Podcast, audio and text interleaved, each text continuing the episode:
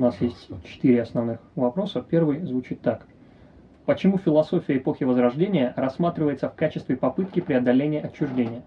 Не является ли гуманизм Ренессанса прелюдией к индивидуализму? Если нет, то почему?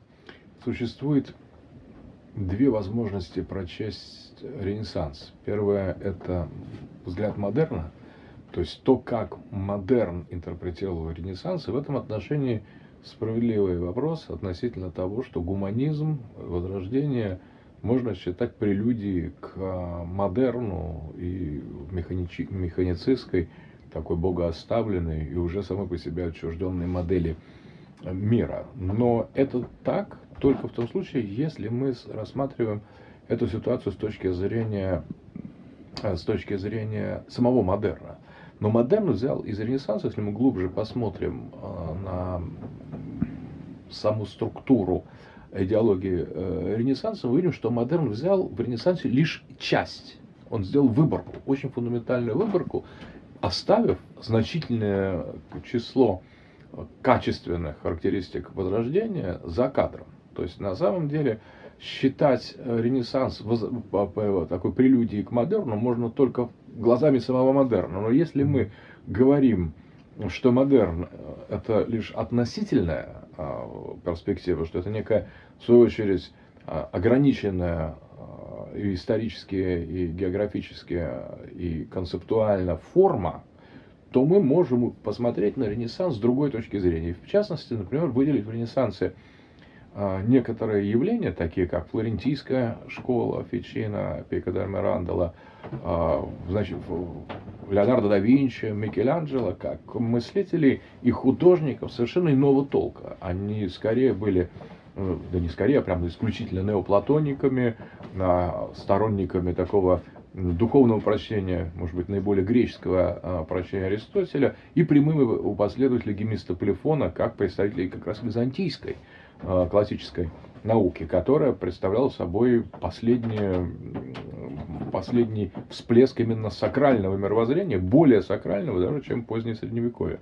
Поэтому, если посмотреть на это флорентийское возрождение, на Фичино, неоплатонизм, герметизм Пико де Либерандола, Леонардо да Винчи и Микеланджело, мы увидим не прелюдию к североевропейскому такому Э, выхолощенному механическому богоборческому гуманизму, а совершенно, совершенно другой тип неотчужденного мировоззрения, который является, наоборот, попыткой вернуться к истокам сакрального и обогатить европейскую культуру сакральным сакральным содержанием. Кстати, вот переходимость возрождения в модерн ярко видна в Триденском соборе, потому что вот в Триденском соборе католичество, которое согласилось с возрождением, отвергло протестантизм. Вот здесь очень важно, что а, Возрождение еще может быть сакральным, и оно было сакральным, и оно было религиозным, и оно было христианским, э, а, э, собственно, уже вот модерн как таковой, он представлял собой некую выборку из Возрождения, которая подходила под материалистические тенденции следующего нового времени, в сочетании с, с индивидуализмом, рационализмом, протестантизмом. То есть и выборку из протестантизма, можно сказать так. А вот а, этот протестантский э, рационализм индивидуализм, который является тоже необходимым истоком модерна, второй составляющей модерна, был категорически отвергнут Триденским собором и, собственно, итальянским возрождением как таковым. Поэтому возрождение это явление очень сложное.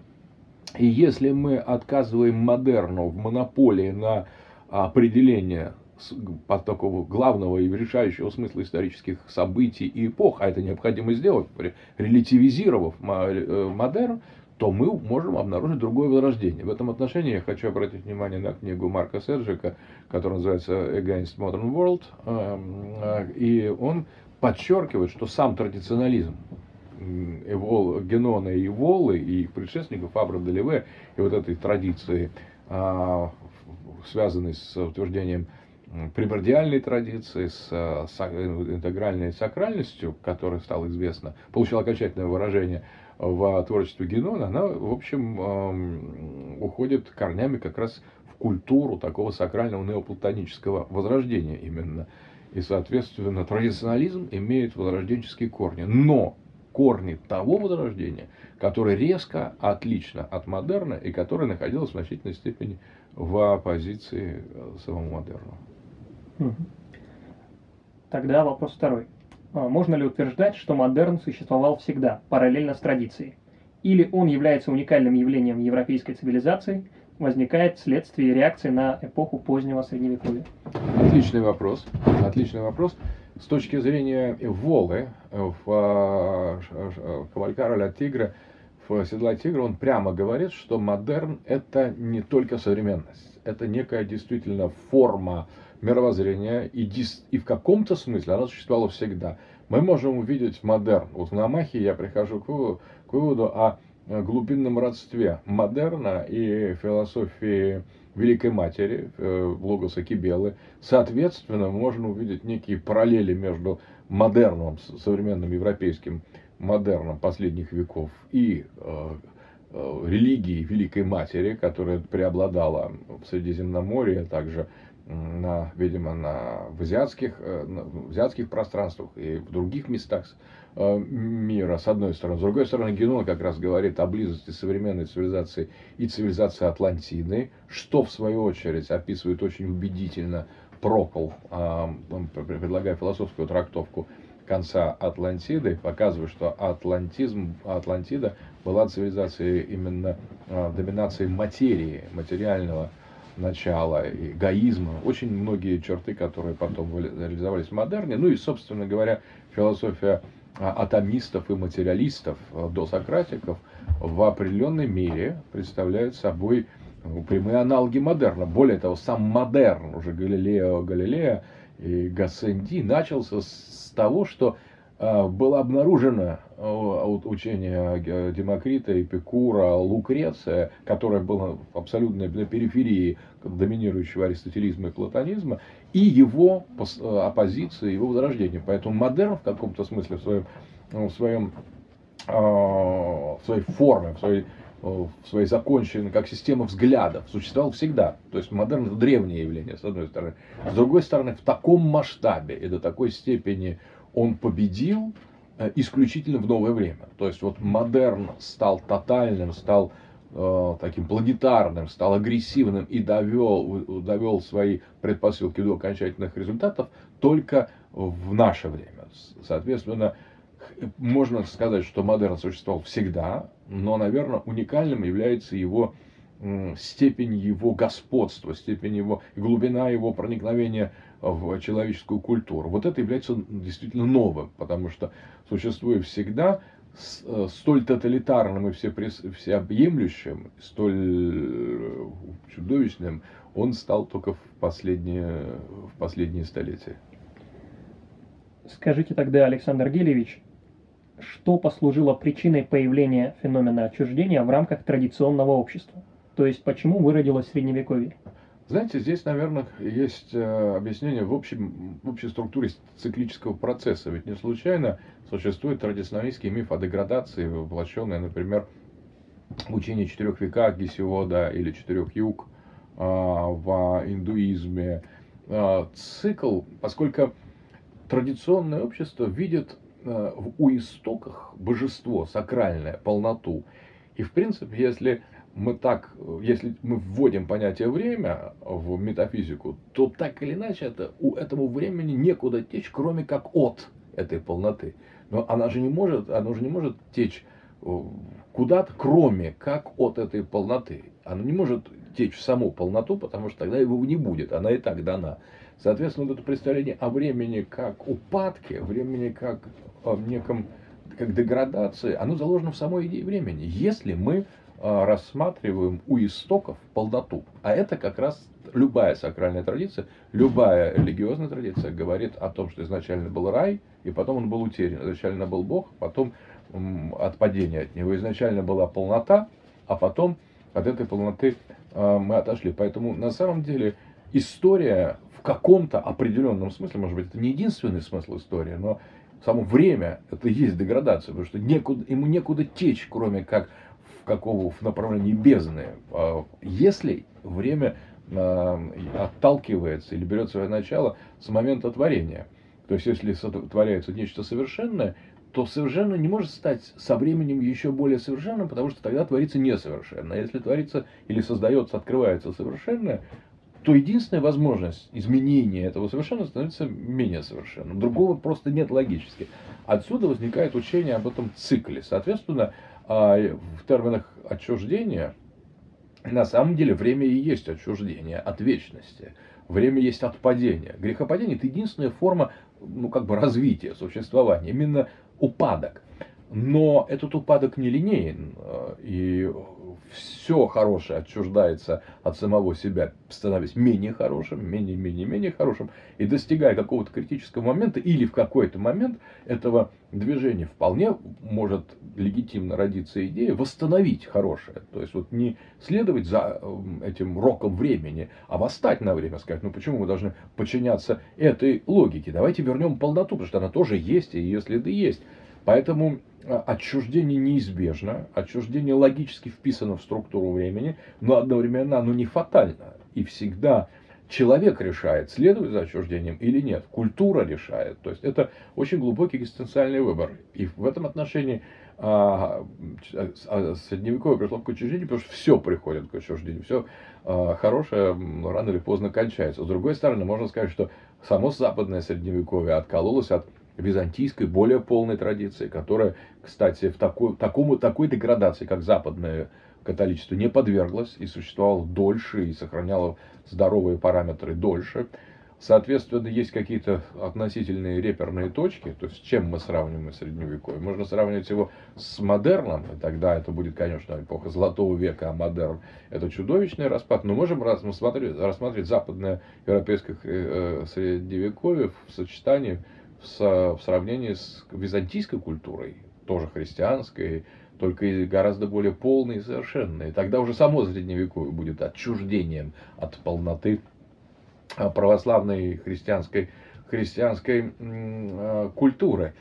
Соответственно, а, поэтому почему э, Средневековье заканчивается отчуждением, это можно дать несколько объяснений, я частично их предложил, но самое самое главное объяснение, потому что все отчуждается от самого себя, и это зависит от нашего согласия. То есть вот возрождение и было начальное филарентийское возрождение несогласием с этим отчуждением. Давайте, мол, восстановим. Мы забыли какие-то сакральные истоки. Давайте вернемся к корням. Это была консервативная революция. Потом уже и возрождение прошло отчуждение самого себя. И вот пришло к модерну. Поэтому все отчуждается от самого себя. Модерн перешел к отчуждению самого себя, впал в постмодерн. Это уже типично, просто такое галлюцинативное помешательство. Ну, не знаю, что. А, а постмодерн, если впадет в отчуждение самого себя, то мы закончим искусственным интеллектом, у которого отчуждаться просто будет некуда. Это будет конец достижения такого дна, когда будет мыслящий объект подменит собой субъекта. Ну и на этом, наверное, такой цикл этих отчуждений завершится, и начнется новый цикл. Ну и тогда логично возникает заключительный вопрос. А можно ли рассматривать идею всеединства русского философа Соловьева в качестве пути преодоления проблемы отчуждения? Очень хорошая да, да, можно. Я считаю, что потенциал Соловьева, э, софиологии в целом, это главная мысль вообще э, русской истории. И мысль о всеединстве, мысль о, о Софии и образ Софии, и вообще философия всеединства, это и есть э, уникальный продукт э, русской мысли. Конечно, он имеет аналоги, он сам не, не на пустом месте возник, он имеет аналоги в других философиях, в других, рели, в других религиозных контекстах, но на самом деле это уникальная русская мысль, и действительно она э, противоположно отчуждению. При этом, на самом деле, тут надо только обратить внимание на три а, вещи. Первое, что у Соловьева, и да, даже у его последователей, но у Соловьева в первую очередь, даны только наброски философии всеединства. Ни в коем случае нельзя говорить, о, великий Соловьев, он все нам описал. Соловьев – это набор интуиций, иногда очень пронзительных и точных, иногда совершенно, ну, как бы сбивающих с, с толку, исходящих с линии. Поэтому тут должно быть очень специфическое прочтение, дешифровка Соловьева. То есть для того, чтобы выявить всю полноту, весь потенциал э, философии Соловьева, надо приложить такое его упрощение, которое еще никем не было предложено. Просто, несмотря на то, что его, оно, идея Соловьева, философия Соловьева оказала огромное влияние на весь Серебряный век, в полном смысле слова этот автор остается еще, и вот эта идея остается закрытой, в том числе и благодаря тому, что многие черты, приданные всеединству Соловьевым, просто непотребно, никуда не годятся. То есть вот это некое такое сокровище, которое облеплено кусками грязи, которое она счистит. И грязь этот самого, сам, сам автор его туда поместил. Ну и что-то еще там э, э, добавилось позднее. Это первое. Поэтому в каком-то смысле, может быть, Флоренский и Булгаков чище воспринимают идею софиологии и уже сделали ряд работ по выявлению сути этого. Через них надо все единство постигать в большей степени. Я считаю, что они более более точные, более пронзительные мыслители. Это первое. Второе, на самом деле надо освободить Соловьева и идею всеединства от некого такого, ну, от типичной русской безответственной демагогии. Потому что а, форма всеединства вызывает ощущение некоторого такого университетского бурчания такого, как будто это даже не, не, не мозг, а какой-то там желудок так вот э, как бы двигается и урчит, потому что русский, у русским очень сложно дается мысль, всегда сложно дается мысль. А советская, советский период нанес колоссальный удар, это как просто тяжелый, ну как бы сказать, тяжелый наркотик, потому что это была эпоха полного ментального рождения, и а, такие объедки, философские объедки советского периода, которые иногда берут, э, берутся заниматься там, Соловьевым, они придали софиологии всеединству и Соловьеву вот этот характер просто такой дегестивный, как будто они что-то пере, переваривают. То есть это, ну как бы сказать, э, с этими тонкими, очень кристальными идеями, как всеединство, софиология, надо иметь дело на очень высоком уровне. Для этого надо долго-долго поститься, долго-долго подвергать свою даже там жизнь, плоть, свою психику э, определенному утончению, аскезе. То есть вот нельзя, сойдя с советской кафедры и из такой вот какой-то столовой э, советского или постсоветского вуза просто сразу как-то открыть Соловьева. Для этого надо пройти какие-то трансформации просто, может быть, как у Кавки. То есть, может быть, если они бы превратились, эти профессора или там ученые, в чудовищ, а потом в тараканов, таких как у Кавки, а потом опять в людей, может быть, только это позволило бы им заниматься все единством, потому что в нынешнем состоянии они представляют собой ментальных монстров. Потому что только такие люди и допускались да, философии в, советское время, и, к сожалению, постсоветское время оно не сильно изменило эту ситуацию, потому что миазмы ментального вырождения нашей интеллигенции, оно, они вот проели и следующие поколения, ну и, и чему они, собственно говоря, советские философы могли научить. То есть надо как-то вымыть руки, прежде чем заниматься всеединством и софиологией, и очень проделать такую четкую и очень серьезную чистку просто. Вот, а, то есть люди с определенной формой рта, с как бы, состоянием зубов, с выражением лиц, э, не должны допускаться до упоминания, просто произнесения слова там, все единство, софиология. Это очень деликатные вещи, потому что в, сами, в самих этих идеях есть некая червоточина – в их оформлении. Есть гениальность и червоточина. А в, когда занимаются нечистоплотные мыслители, то эта червоточина мультиплицируется. То есть остается просто такое, как бы что-то невнятное, совершенно так, не, неопределенное, запутанное, обманывающее самих себя, как будто кто-то ловит рыбку в мутной воде в таком бесконечном процессе, такой а, как бы вербалистики, не ведущей никуда. То есть это опасная вещь.